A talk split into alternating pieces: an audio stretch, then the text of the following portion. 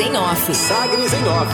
A coluna da Sagres com os bastidores da política. Com Rubens Salomão. E a edição desta segunda-feira, dia 27 de dezembro de 2021. O ministro André Mendonça assume no Supremo Tribunal Federal a relatoria de ação contra ensino de gênero nas escolas. Recém-empossado no Supremo Tribunal Federal, STF, o ministro André Mendonça assumiu na última semana a relatoria de um processo que discute o ensino de questões de gênero na educação. Movida pelo PSOL em 2018, a ação pede a derrubada de duas leis municipais de Petrolina, no Pernambuco, e Garanhuns, também no Pernambuco, que proíbem a abordagem do tema de gênero na grade curricular e em materiais didáticos nas escolas dessas cidades. O processo não é isolado e nem novidade na Corte.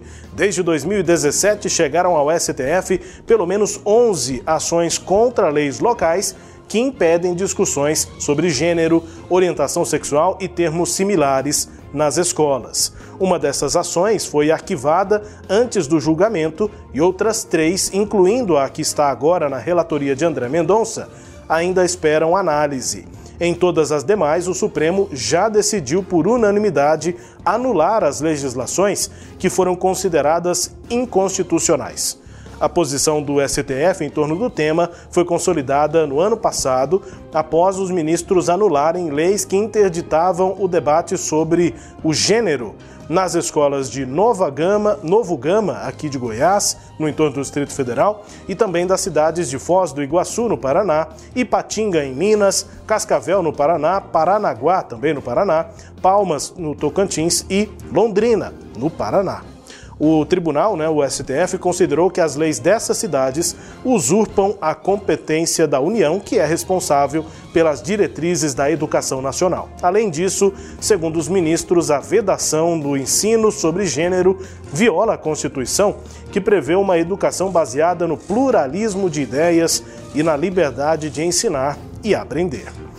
Novos ministros, todos os sete processos que já têm decisão sobre o tema de gênero nas escolas no STF foram julgados até agosto de 2020, antes da entrada dos ministros indicados pelo presidente Jair Bolsonaro. O ministro Nunes Marques já até teve uma chance de se posicionar em um desses casos, na verdade, em dois desses casos, das sete ações que já tiveram julgamento, inclusive este a, que está agora sob a relatoria de André Mendonça. Mas Nunes Marques é, preferiu interromper os dois julgamentos. Eles eram apreciados no plenário virtual da Corte e Nunes Marques fez pedido de destaque para que as ações sejam analisadas em uma sessão presencial do STF. A princípio, nenhuma dessas duas ações está agendada para ser discutida pelo Supremo no primeiro semestre de 2022.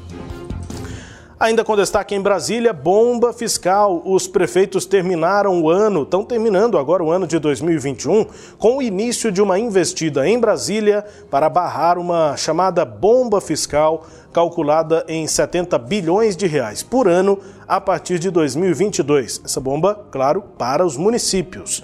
Um estudo da Confederação Nacional dos Municípios, a CNM, prevê impacto de um conjunto de medidas que aumenta gastos e diminui a arrecadação. E esses projetos estão em pauta no Congresso e também no Supremo Tribunal Federal. Há, por exemplo, a questão dos professores. A Confederação Nacional dos Municípios cobra a aprovação de um projeto de lei para alterar a regra de cálculo do piso do magistério. Atualmente, o piso dos professores é estipulado em uma portaria de acordo com o custo por aluno. Para o ano que vem, o reajuste previsto é de 31,3%. O projeto em tramitação adota o INPC do ano anterior, o que diminuiria esse aumento. Até novembro, por exemplo, deste ano, o INPC acumulou 11%, bem menos do que os 31% de previstos para o aumento dos professores. Sem o projeto, Caso a mudança não ocorra, a Confederação dos Municípios calcula um impacto de 28 bilhões e 700 milhões de reais para os cofres municipais.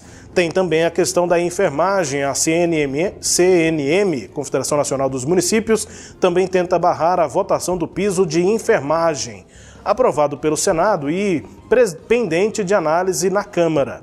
A proposta institui um valor de R$ 4.750 para os enfermeiros. Os municípios, no entanto, reclamam da falta de financiamento para cobrir o pagamento com os profissionais a partir de agora, com o aumento do valor. O impacto calculado pela CNM é de 8 bilhões 730 milhões de reais. Ainda a questão de receita. Os municípios também articulam em Brasília contra a reforma do imposto de renda.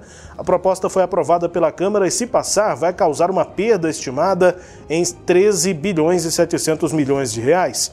As mudanças promovidas também na cobrança do ICMS gerariam queda mais de 15 bilhões e 500 milhões de reais na arrecadação das prefeituras. Os dois projetos seguem em tramitação no Senado.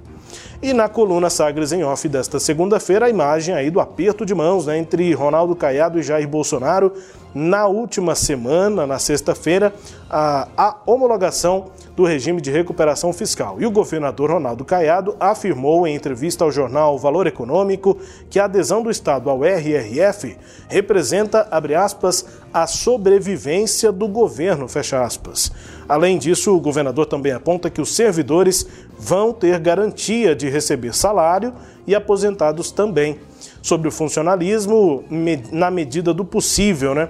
O governador destacou que, com o orçamento equilibrado apresentado para o ano que vem e a adesão ao RRF, ele garante promoção e concurso público. O reajuste que nós fomos dar, vamos dar de acordo com aquilo que o Estado for se organizando politicamente, economicamente. Fecha aspas disse o governador sobre a pauta e sobre a situação dos servidores públicos aqui de Goiás a partir de 2022 com adesão ao regime de recuperação fiscal. Entre os destaques aqui da coluna Sagres em Off nesta segunda-feira, também com a sua análise, Cileide Alves. Rubens, é, essa relatoria aí, né, que ficou com o ministro é, André Mendonça a respeito desse tema que eu acho um tema é, completamente sem pé nem cabeça, né? É, vai ser um primeiro teste aí do ministro que teria sido indicado por ser terrivelmente evangélico e aquele que foi ao Senado na sabatina antes da aprovação do nome dele e que disse que vai cumprir a, a Constituição que será laico, né, que ele é um, que o Estado tem que ser laico e como ministro ele tem que manter essa laicidade. Então vai ser esse primeiro teste. É, não ensinar gênero na escola, eu fico pensando se as escolas serão proibidas de de dar aula de biologia, por exemplo, né, que só se ensina o que, que é masculino e feminino, as diferenças entre a, os sexos, é, as, as, inclusive no, na, na, botânica, né, as, as hermafroditas. Então, assim, eu fico pensando se será isso, porque essa história de, de é, ideologia de gênero é invenção, não existe. Então, se isso não existe, se vai ser proibido o gênero, eu fico imaginando o que, que os professores vão, ter, vão poder falar, vão poder ensinar nessas aulas que tratam desses temas tão, tão é, óbvios, tão é, parte né, da, dos conhecimentos, parte da nossa, da, nossa é, constituição física e biológica. Mas, de qualquer forma, vai ser um teste aí para o ministro André Mendonça. Nós vamos descobrir se a gente tem, de fato, um ministro terrivelmente evangélico ou se a gente vai ter, de fato, um ministro que jurou cumprir a Constituição e ser laico e não usar a Bíblia ou a interpretação da Bíblia, o que é pior, né, para tomar decisões no STF, Rubens. Também com análise de Cileide Alves, edição de hoje da coluna Sagres em Off, que também é podcast. Está no Deezer, no Spotify, no SoundCloud e nos tocadores do Google e da Apple com todo o conteúdo no sagresonline.com.br. Sagres em Off. Sagres em Off. A coluna multimídia. Acompanhe ao longo do dia as atualizações no www.sagresonline.com.br. Sagres em Off.